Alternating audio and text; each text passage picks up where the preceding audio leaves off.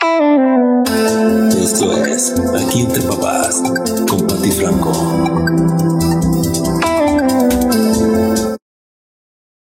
Hola amigos, ¿qué tal? Estamos de nuevo aquí entre papás, muy contentos el día de hoy porque tenemos un extraordinario invitado. Él es Benjamín Mundo, ahorita les hablo un poquito más sobre él, pero los quiero invitar para que le den like a nuestra página y recordarles que estamos en todas estas plataformas. Aquí nos pueden encontrar en Facebook, en Breaker, en Google Podcast, en Anchor, en Pocket Cast, en Radio Public, en Spotify. Ustedes saben que la intención de este podcast es hacer mejores familias, así que si la, si la información que tenemos aquí les puede servir y les sirve a otras personas, pues pueden enviársela y darle like a nuestra página y también activar las notificaciones para que les llegue cuando estemos en vivo. Estamos ahorita en vivo, así que pueden hacer también sus preguntas y si les toca verlo por ahí cuando ya esté arriba en la nube, mm, que ya no estemos en vivo, de todas maneras pueden hacer sus, sus comentarios, pueden mandarnos sus dudas, recuerden que leemos todo y todas las opiniones de ustedes las tomamos en cuenta pues para hacer nuestros programas. Y el día de hoy queremos hablar de un, un tema Miren, les voy a platicar. Ustedes saben que nosotros tratamos de, de, darles algunos eh, libros, algunos libros para que lean. Y ahorita que estamos con nuestros hijos en casa, que bueno, ya están de vacaciones acá en México, pero, pero estamos educándolos desde casa, tenemos la escuela en casa ahora que tenemos pues esta, este problema del COVID, entonces tenemos más tiempo con nuestros hijos y tenemos mm, la oportunidad de, de prepararnos y este libro se los quiero recomendar y el día de hoy está con nosotros su autor. Eh, yo les voy a platicar un poquito más sobre él para que lo conozcan. Él es Benjamín Mundo, es psicólogo clínico y psicoterapeuta y lleva más de 18 años dedicado a la consulta, eh, ayudando a personas a mejorar la comunicación, a mejorar la autoestima y a mejorar la inteligencia emocional. Y él es compañero del, en la misma editorial que publiqué mi libro, en Ser Editorial, él escribe también ahí, eh, tiene este libro que se llama Cómo echar a perder a tus hijos y el día de hoy vamos a hablar de este libro con, con Benjamín Mundo y bueno, pues le agradezco muchísimo que esté con nosotros porque sé que tiene una agenda muy, muy ocupada y el día de hoy nos hizo un espacio, así que le agradezco muchísimo. Buenas noches, Benjamín, gracias por acompañarnos. ¿Qué tal, Patti? Buenas noches, gusto con estar con ustedes también. Y bueno, pues aquí eh, con la popularidad de, ustedes que le avisé a algunos amigos eh, conocidos de esto, me decían, a ver, dime cuál es el nombre del sitio. ¿Cuál dijiste que es el sitio? Aquí entre papás. Lo encuentran como aquí entre papás y estamos pues en varias plataformas, pero estamos transmitiendo ahorita desde Facebook. Perfecto, perfecto. Muy bien, pues con mucho gusto, este, Patti, de estar aquí con ustedes esta noche. No, el, gusto es nuestro, estamos muy contentos porque, bueno, este, eh, este libro a mí me llamó mucho la atención, sobre todo el, el, pues el título del libro, cómo echar a perder a tus hijos, porque es precisamente eh, lo que estamos ahorita, en lo que estamos ahorita los papás luchando con esto porque tenemos más tiempo con ellos, eh, estamos en casa y a veces de repente no sabemos qué hacer porque eh, pues tenemos muchas preocupaciones con esta situación, eh, preocupaciones de salud, preocupaciones económicas, pero el mundo no se detiene y nuestros hijos siguen aprendiendo de nosotros, seguimos siendo una influencia para ellos y pues van a recordar estos momentos, así que nosotros les llevamos a, aquí entre papás muchas ideas de libros que pueden estar leyendo y el día de hoy queremos platicar con usted sobre este extraordinario libro de su autoría. Eh, cómo echar a perder a, tus hijos. ¿Por qué se le ocurrió este, este título? Cuéntenos. Fíjate, Pati, que eh, de primera instancia eh, la situación es que a partir de muchas consultas con varias familias, padres, en donde se presentaban ya como patrones típicos de situaciones a resolver con sus hijos, pues fueron surgiendo como muchas formas prácticas en las que eh, los papás que iban poniendo en práctica ciertas situaciones, estrategias, les funcionaban. Y bueno, me las compartían, ah, esto que hicimos no funcionó, esto más o menos, esto salió muy bien, etcétera. Entonces, a partir de este tipo de retroalimentación de los papás en, consulta, pues es que eh, me, surgió la idea de ir este, haciendo como un registro y para compartirle a los demás papás después. Y bueno, después eh, pues en la editorial me dijeron que qué seguía porque acababa yo de tener otro libro y eh, pues pensé en estos eh, apuntes que yo llevaba como ponerlos a disposición de más gente a través de un libro, ¿no? Eh, así surgió la idea para este, este libro de, de cómo echar a perder a, a tus hijos. Y bueno, esa frase de cómo echar a perder, básicamente tiene relación, pues igual con la primera obra que, que habla sobre la comunicación entre parejas, entre padres, hijos, etcétera. Y se dice que cuando la comunicación no funciona, pues se ensucia. De ahí que entonces eh, en, el otro libro hablaba yo de pues, las cochinadas que cometemos, ¿no? En la comunicación. Y aquí el de cómo echar a perder a tus hijos, encontramos una relación, precisamente hasta con un tema del otro libro en donde hay cosas que hacemos para echar a perder la comunicación. Hay cosas que hacemos para echar a perder a los hijos, ¿no? Y, y de hecho específicamente aquí eh, pues en este libro se hablan de, cosas que nada más te las menciono para que sepas cómo se echa a perder a los hijos. Así casi un manualito, a ver, ¿lo quieres echar a perder? Aunque hay gente que me dice a veces, mire, yo sin su libro ya los eché a perder, ¿cómo ve? Pero bueno, aquí la cuestión es, odian, el ridiculizarlos, por supuesto, ignorarlos, sermonearlos, descalificarlos, diagnosticarlos, hablarles golpeados, juzgarlos, culparlos, resolver las cosas que ellos pudieran ir haciendo, este, ser positivos y convertirlos en la intención de nosotros, como esas dos formas que aquí se revisan en este libro de entrada. A ver, ¿esto lo estás haciendo? Sí, ah, bueno, pues mira, vamos a ver formas diferentes en las que puedas obtener el objetivo que pero sin usar estas cochinadas. Y en este libro entonces nos, nos mm, está escrito en forma de, ejemplos, tiene algunos este, ejemplos de otras personas o cómo lo vamos a encontrar. Aquí lo que se va a encontrar primero es como una primera categorización de, a ver, piensa, ¿qué tipo de hijo realmente quieres? Y para darle pie a los papás a que piensen, pues manejamos aquí eh, cuatro categorías básicas. Eh, a lo mejor queremos eh, el parásito, ¿no? El hijo tipo parásito, que pues todo le hacemos y después resulta pues que no se va a hacer nada, ¿no?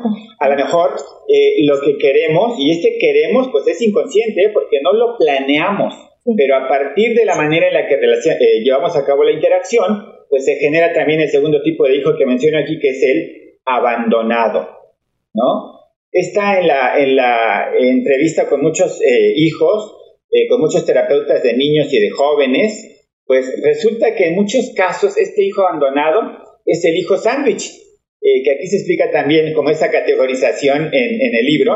El hijo sándwich pues es aquel que no es ni el mayor, pero tampoco es el chiquito, ¿no? Es aquel que pareciera que, mire, no, es que tú, espérame porque tu hermanito está más chiquito. No, mira, es que tú ahorita no, tu hermano ya tiene más responsabilidad, tú espera. Pues pareciera, este hijo de Sánchez me decía, pues, ¿y yo qué? ¿Y yo cuándo? ¿Yo qué culpa tuve de nacer en este orden, no? Por ejemplo. Claro. Entonces a veces se da, eh, como en este caso, no solo ahí, pues el hijo abandonado, la hija abandonada, y bueno, tenemos otra categorización que, bueno, pues es la, la, hija o el hijo campeón. A ver, ¿cuál es el, tipo de hijo que realmente queremos que, que, lleve a cabo pues su vida de la mejor manera posible, ¿no? Pues básicamente comenzamos con eso y pues podemos hablar además de este padre ausente, del padre agresivo, del padre exigente, del padre muy ocupado y que da como resultado alguna de estas tres categorizaciones. Qué fuerte lo que nos comenta, porque sí es cierto.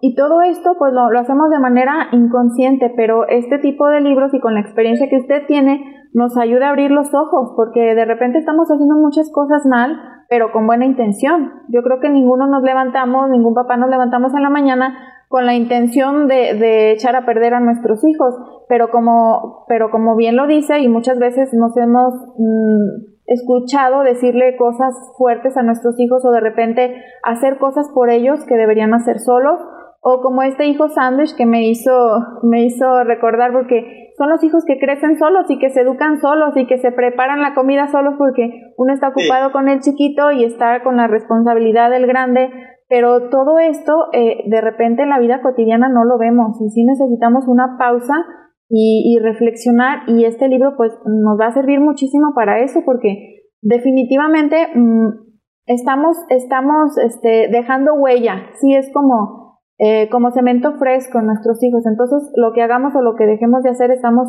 estamos dejando huella. Y usted nos dice en, en, en el libro pues que hay algunos errores muy frecuentes que cometemos con, con la finalidad de darles lo mejor. ¿Qué, qué tipo de errores eh, ve usted más frecuentes que cometemos? Fíjate, además de los 12 que ya te mencioné, eh, surgen frases eh, en, en los papás como yo nunca voy a ser como mi padre fue conmigo y de pronto en muchos momentos se dan cuenta que están repitiendo patrones. Cuando yo me lo prometí, o sea, esto tanto me dolió, tanto lo odié, yo dije, no, esto yo nunca lo voy a hacer. Y como bien lo dices, pareciera que no hay una planeación consciente, no hay una intencionalidad. Y sin embargo, en muchos momentos me encuentro que estoy haciendo cosas bastante similares a las que yo tanto odié. Entonces, ¿qué es eso que cometemos? Repetir patrones. Repetir patrones y a veces de manera inconsciente, no planeada, no con una intencionalidad de dañar a los hijos. No, solamente ese es el repertorio que tenemos guardado y de pronto en una respuesta así reactiva sale ese patrón. Entonces aquí lo que, lo que trato de compartir con los papás es precisamente poder generar un mayor nivel de conciencia de tal manera que haya menos momentos de reacción impulsiva y más momentos de una respuesta reflexionada, de una respuesta eh, más analizada y que estoy viendo más las consecuencias o objetivos que busco. Porque cuando reaccionamos, cuando tenemos una respuesta impulsiva, no tenemos el tiempo de pensar, ay, si hago esto le va a pasar No, solamente lo dejo salir y va como viene, ¿no? Entonces, eso es algo muy importante, generarnos la conciencia para evitar esos errores. Y luego la otra, ya que me di cuenta, de nada sirve darme cuenta que ahora no hago algo al respecto, ¿no? Es como quien se lee mil libros, pero no aplica algo de lo que leyó. La importancia de leer el libro, bueno, pues ahora pone en práctica algo, ¿no? Y aquí no hablamos solamente de voluntad, sino hablamos de acciones específicas y constantes, porque a ver, lo voy a intentar, ay no, ni modo ya, y regreso a mis viejos patrones. Se habla precisamente de una perseverancia en una serie de acciones constantes que me permitan entonces sí manejar de manera diferente las situaciones en las que antes yo respondía de manera impulsiva, repitiendo patrones o de manera inconsciente. Sí, porque yo creo que si, si de repente pusiéramos una camarita por ahí escondida en nuestra casa, y en la noche revisáramos todo, todo lo que le dijimos a nuestros hijos y todas las conductas que tuvimos, yo creo que caeríamos hasta en depresión de todo lo que de repente decimos sin pensar. Entonces, sí es bien importante que como papás y también como maestros, porque también como maestros lo, lo, llegamos a hacer, em, darnos cuenta de las palabras que usamos y de las reacciones que tenemos así inmediatas, como dice usted, no las pensamos, como las hemos repetido tantas veces, ya salen de forma natural. Y ahorita que tenemos de repente más estrés, mm, más, este, muchos papás nos escriben y nos dicen es que no podemos dormir, es que nos preocupa la situación de salud, la situación económica, entonces se van agregando otras cosas que de repente nos hacen que seamos más impulsivos. Y este tipo de lecturas nos ayudan, como dice, para darnos cuenta, pero sobre todo para ahora qué vamos a hacer, porque está bien, ya me di cuenta, no lo estoy haciendo muy bien, hay algunas cosas que, que yo creo que hasta debemos de, pedir disculpas o, o, no sé cómo lo ve usted, ¿cree que sea conveniente eh, cuando nos damos cuenta hablar con nuestros hijos sobre los errores que hemos cometido? Aquí, Pati, eh, hay una, una frase importante que pongo ahí y es, recuerda, papá, mamá, que no eres perfecto. Porque hay muchos papás que pareciera que en base a esos estándares eh, pues muy altos que se establecen para sí mismos y para sus hijos, pues casi nunca están satisfechos porque no se ve que los alcancen. Entonces aquí es bien importante, a ver, no eres perfecto, eh, porque algunos papás me decían en consulta, es que a veces no me siento como con pues la autoridad moral para pedirles a mis hijos algo que yo me noto, que yo misma, que yo mismo no lo hago al 100. A ver, alto, sí, por supuesto que no somos seres perfectos, trabajamos, nos esforzamos por un nivel de excelencia, pero no de perfección. Ahí hay una gran diferencia. Entonces, somos conscientes, nos damos cuenta, aceptamos lo que es como es ahora y a partir de eso empiezo a ver cómo lo puedo mejorar. Esto implica ya que yo tomo mi parte de responsabilidad, no de culparme, no de criticarme o de aventar culpas allá afuera. Esta manera en la que yo me hago responsable, bueno, por supuesto que me va permitiendo entonces que yo entre en un proceso de autoactualización. Es decir, yo voy aprendiendo de los errores que cometo, para la siguiente vez lo voy a hacer diferente, un poquito menos mal o un poquito mejor, digamos, ¿no? Entonces, esto es bien importante. No eres perfecto, vas a hacer lo mejor que está a tu alcance con las herramientas que tienes, con los conocimientos que tienes. Eso sí se te va a pedir, que lo que sí tienes a tu alcance, utilízalo, pero no te exijas cosas que están fuera de tu alcance en estos momentos. Y yo creo que es, es muy bueno que nuestros hijos vean que, tenemos defectos y que los reconocemos y, trabajamos por mejorarlos, porque igual también como maestros nos ganamos el respeto de los hijos y de, nuestros estudiantes.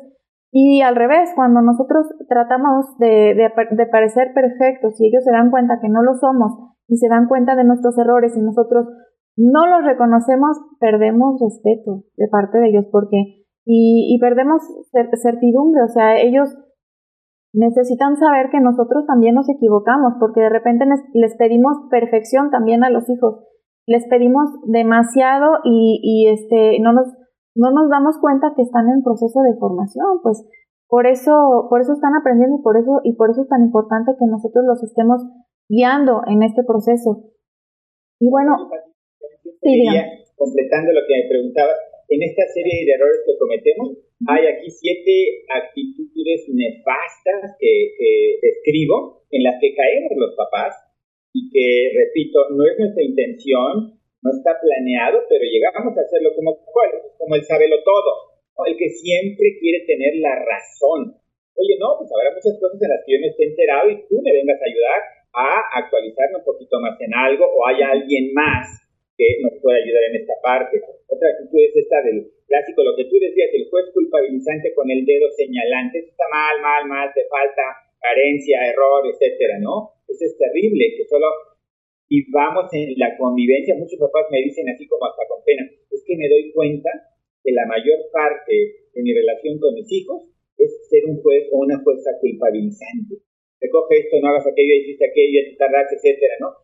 No me doy cuenta que yo tenga más momentos así de paz, tranquilidad, ¿no? La verdad es que me cacho más como este juez culpabilizante, ¿no? Esta otra que es pues la de eh, el papá o la mamá bromista, que trata de hacerse como él o la chistosa con los hijos y hablándole de sus debilidades, sus carencias, pues esto es terrible para los hijos, ¿no? Por supuesto, y ay, aguántate, es una bromita, hombre, no era para tanto, ¿no? Para el hijo sí fue para tanto, ¿no?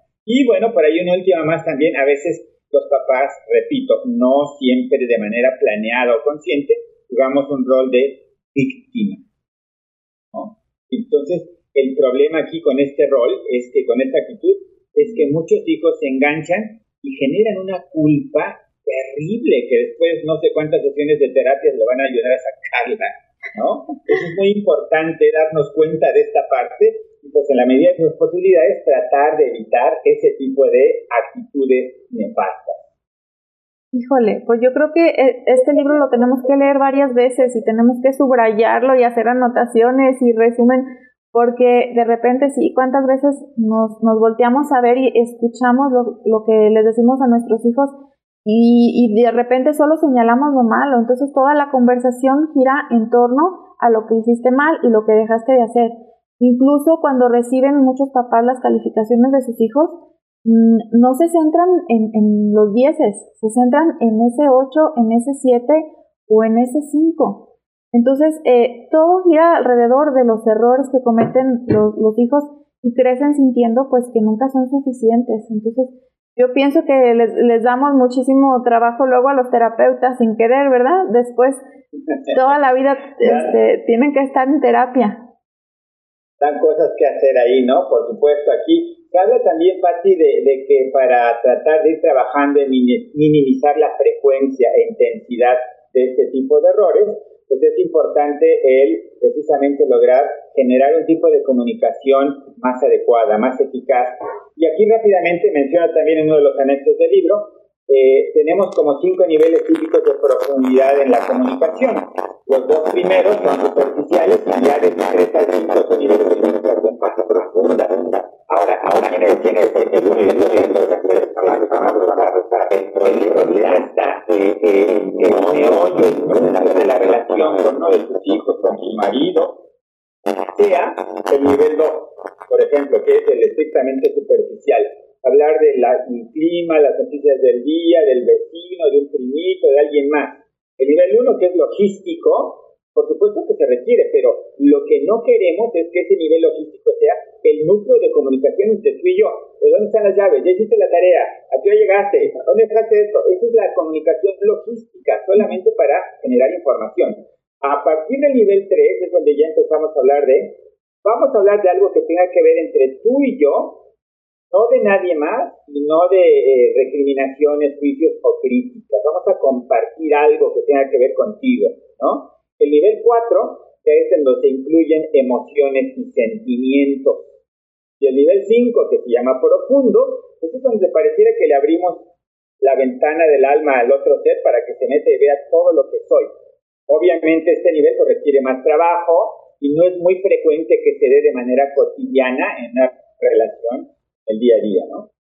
Yo creo que con esto que nos acaba de decir valdría la pena eh, al ratito, ya estamos, ahorita estamos transmitiendo de noche, al ratito reflexionar qué nivel de comunicación hemos tenido la mayor parte del día.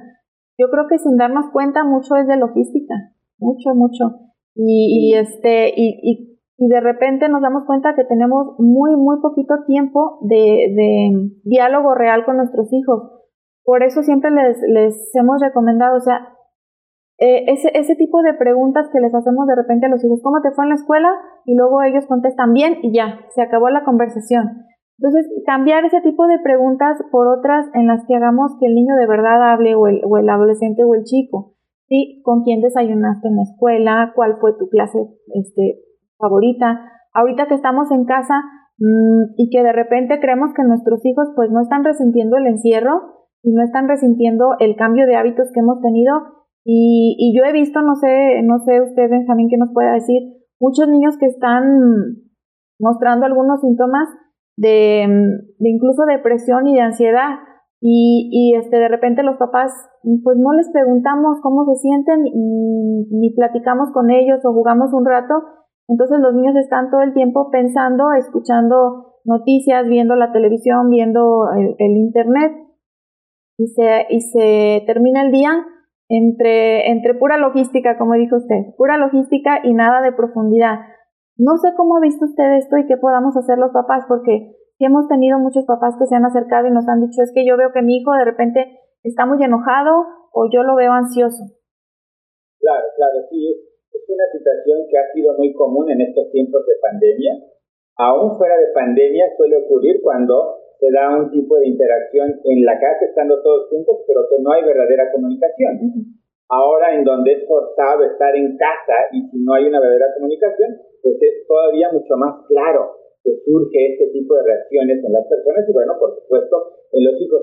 De ahí que precisamente eh, uno de los capítulos eh, centrales que yo quise hacer del libro eh, es lo que se llama el Frente Unido. ¿Cómo es que papá y mamá pueden hacer cosas para precisamente formar ese Frente Unido que a partir de ahí baje hacia los hijos mensaje ya sea de papá o de mamá, pero de manera muy similar, porque hay momentos en donde papá lo dice de una manera y mamá lo dice de otra, entonces el mismo. O papá dice una cosa y mamá dice otra cosa. Entonces aquí, en esta parte donde me enfoco en el famoso Frente Unido, pues se habla de la generación de acuerdos, qué se requiere, cómo se hacen, y poder manejar las coincidencias y diferencias de papá y mamá, primero ellos, para que ya lleguen a un acuerdo y entonces ya lo bajan de manera más clara hacia los hijos se habla también aquí de generar áreas de encuentro en donde no hay realmente una posibilidad real de llegar a un acuerdo entre lo que tú piensas y yo pienso de una, de una situación, generar esta área de encuentro. No es realmente todo lo como yo lo quisiera, pero tampoco es realmente todo como tú lo quisieras, pero generamos algo que le sea útil a los hijos. Y ahí, el área de encuentro. Y ahí volvemos. perdón, sí. No, digo que ahí volvemos al asunto primordial que es prepararnos primero nosotros. Exactamente, exactamente. Este Frente Unido habla primero de la preparación de papá y mamá. Por ahí eh, muchas eh, eh, lecturas, muchos libros que hablan sobre relación padres-hijos. Coinciden varios autores en que el centro del proceso educativo y de, y de formación de un hijo no es el hijo per se. Primero tienes que revisar que tu papá a ver qué es lo que de aquí estás mandando allá afuera, ¿no? Entonces, para terminar esta partecita del entendido, viene después utilizar, eh, bueno, revisar las contingencias y excepciones, a ver, las salidas. Cuando no estoy yo y como yo de los permisos, ¿qué va a pasar? Hay que tener prevenciones para esto, porque si no, de ahí se agarran los hijos o de ahí pasan ya algún tipo de circunstancias, pues que después no nos gustan los resultados.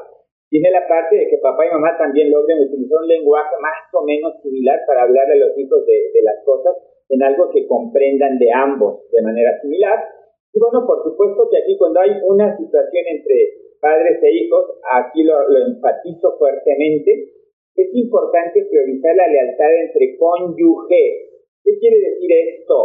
Pues que tú y yo no vamos a ponernos a pelear frente de los hijos y no vamos a ponernos del lado de uno de los hijos en contra del otro.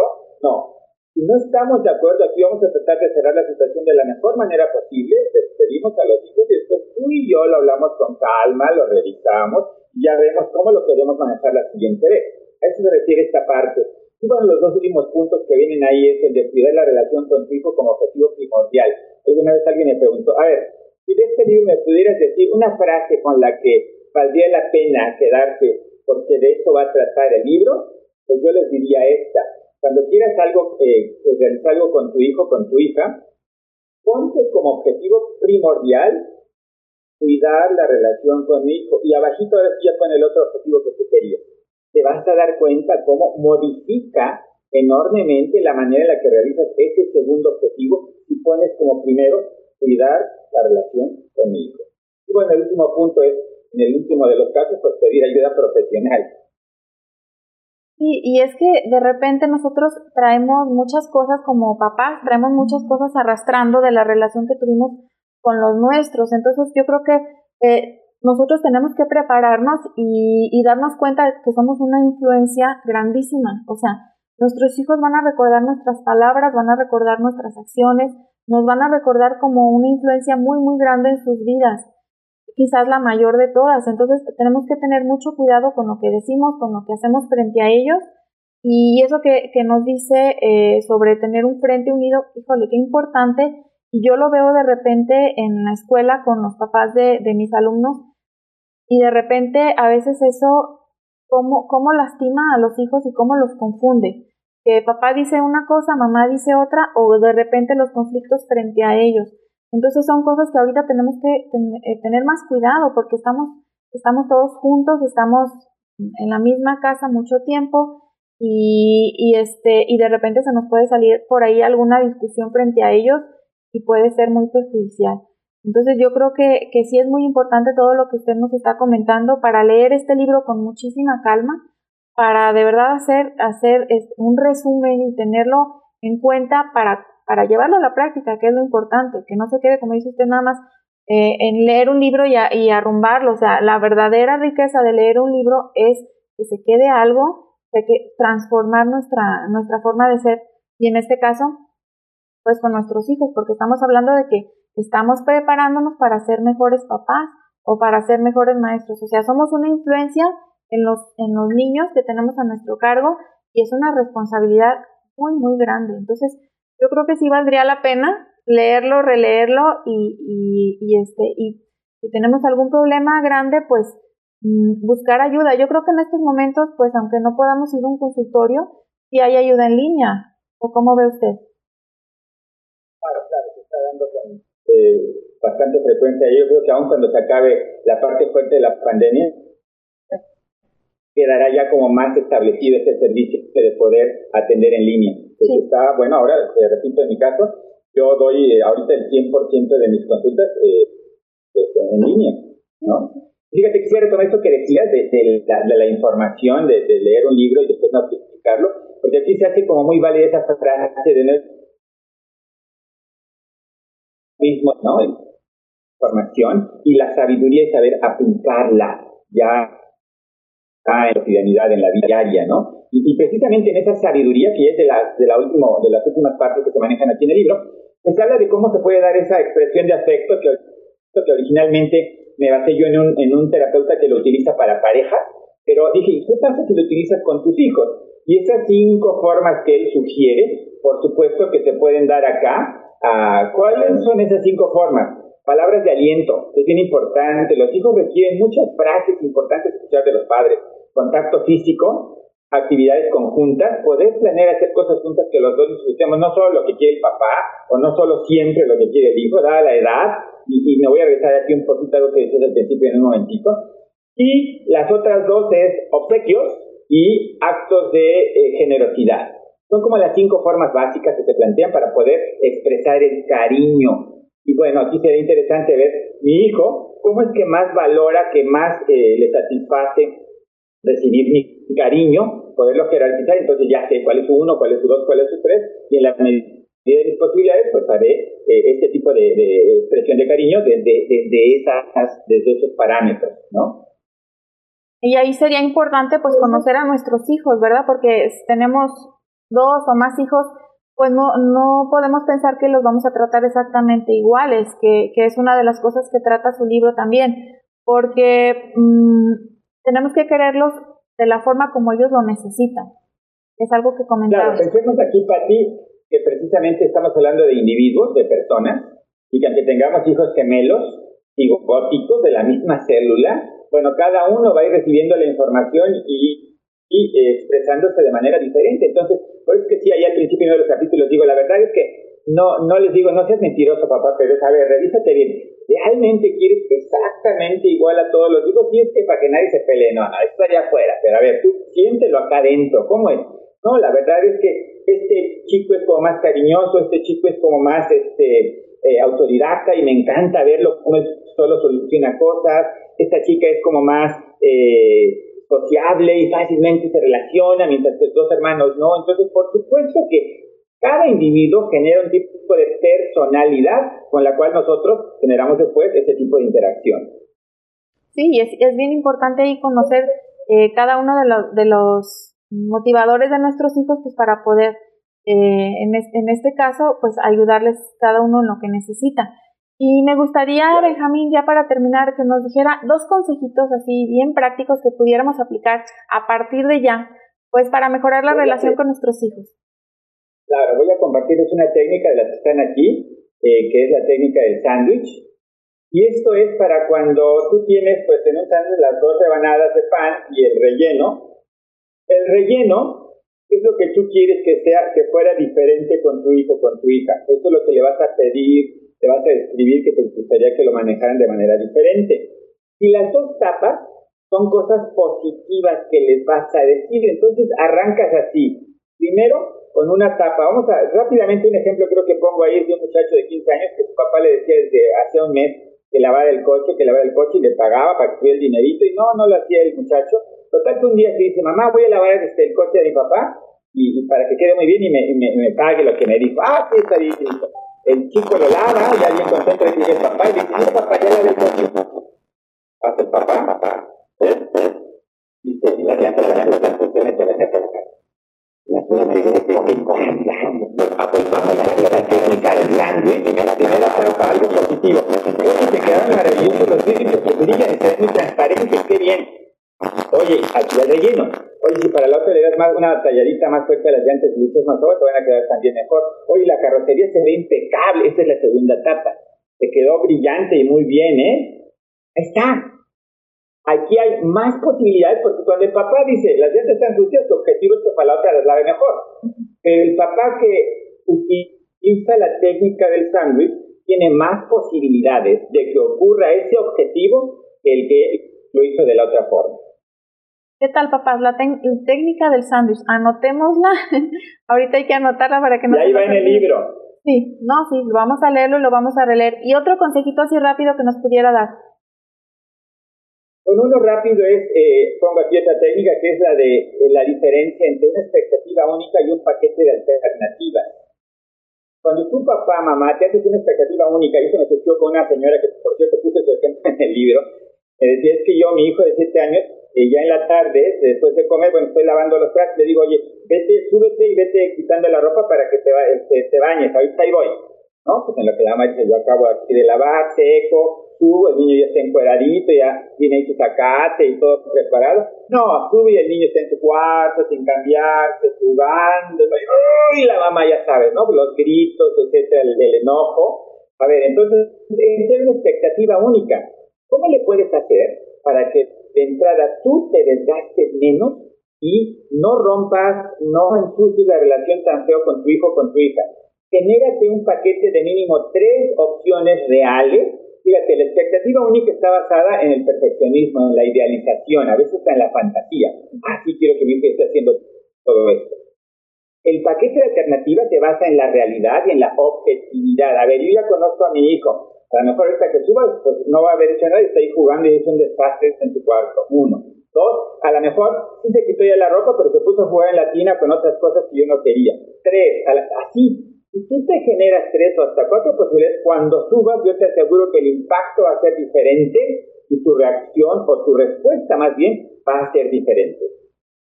No, pues, ¿qué tal, papás? Yo creo que estos dos consejitos nos pueden servir y, y hay que anotarlos ahorita para que no se nos olviden. Y por supuesto, queremos leer todo su libro. Benjamín, ¿dónde lo podemos conseguir? Este se encuentra en cualquier librería Gonville. Este, me parece que también está en, en, línea, se puede pedir también en electrónico. Y, este, por supuesto, pues en ser editorial, que ya saben que ahí tenemos la, la, la, cafetería donde están todos los libros de ser editorial. Sí, la verdad que ahorita lo pueden pedir en, en, en línea y les llega hasta la puerta de su casa, porque papás, tenemos que prepararnos, o sea, tenemos que leer, tenemos que prepararnos y poner en práctica lo aprendido. De verdad, la vida no se, no se detiene. Nosotros tenemos que seguir preparándonos como papás porque eh, somos una influencia muy, muy grande en nuestros hijos, quizá la más importante. Entonces, fuera de todo lo que estamos viviendo y sé que tenemos muchas preocupaciones, yo también soy mamá, ustedes saben, yo tengo tres niños, entonces, pues hay muchísimas cosas que nos preocupan y que de repente hacen que perdamos el foco en lo que es realmente importante. Yo creo que no hay nada más importante que nuestros hijos y seguramente por eso están viendo ustedes este podcast el día de hoy. Y yo les quiero agradecer a, a todos los que se conectaron el día de hoy. Hay muchísima gente conectada, muchísima gente de muchos, de muchos lugares. Hay gente de Estados Unidos, hay gente de Latinoamérica, hay gente del otro lado de, del, del mundo que está conectado el día de hoy. Y pues esa es la maravilla de la tecnología, aprovechar estos espacios para prepararnos más como papás. Y quiero mandarles un saludo pues a todos los que están conectados y recuerden que todos los comentarios que nos manden los vamos a estar leyendo porque de lo que ustedes nos comentan sacamos los, los siguientes temas para mejorar como familias. acuérdense que esa es la intención.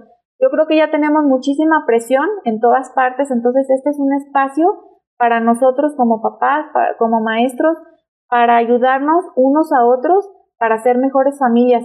Y acuérdense que aquí estamos en todas estas plataformas, en Facebook, por supuesto, en Breaker, en, Anchor, en Google Podcast, en Pocket Cast, en Radio Public, en Spotify y en YouTube. Si esta información fue de su, de su agrado y creen que les pueda servir a alguien más, compártanla. Recuerden que es muy importante que le den, eh, que le den activar las notificaciones para que nos puedan ver en vivo como el día de hoy.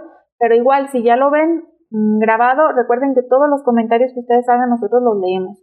Y queremos darle las gracias, Benjamín, por haber estado con nosotros el día de hoy. Sabemos que está muy ocupado y esperamos que no sea la última vez. De una vez le, le, pues. le, vamos a hacer la invitación para que pronto esté de nuevo con nosotros, porque la comunidad de aquí entre papás queremos, queremos eso, queremos ser mejores familias y queremos ser mejores papás. Y pues tenemos que trabajar en la base que somos nosotros. No, no podemos esperar resultados en nuestros hijos si nosotros no nos preparamos. Muchísimas gracias por haber estado. Al contrario, muchas gracias por su invitación y por supuesto que con gusto cuando me inviten este, pues platicaremos otro rato. Muchísimas, muchísimas gracias.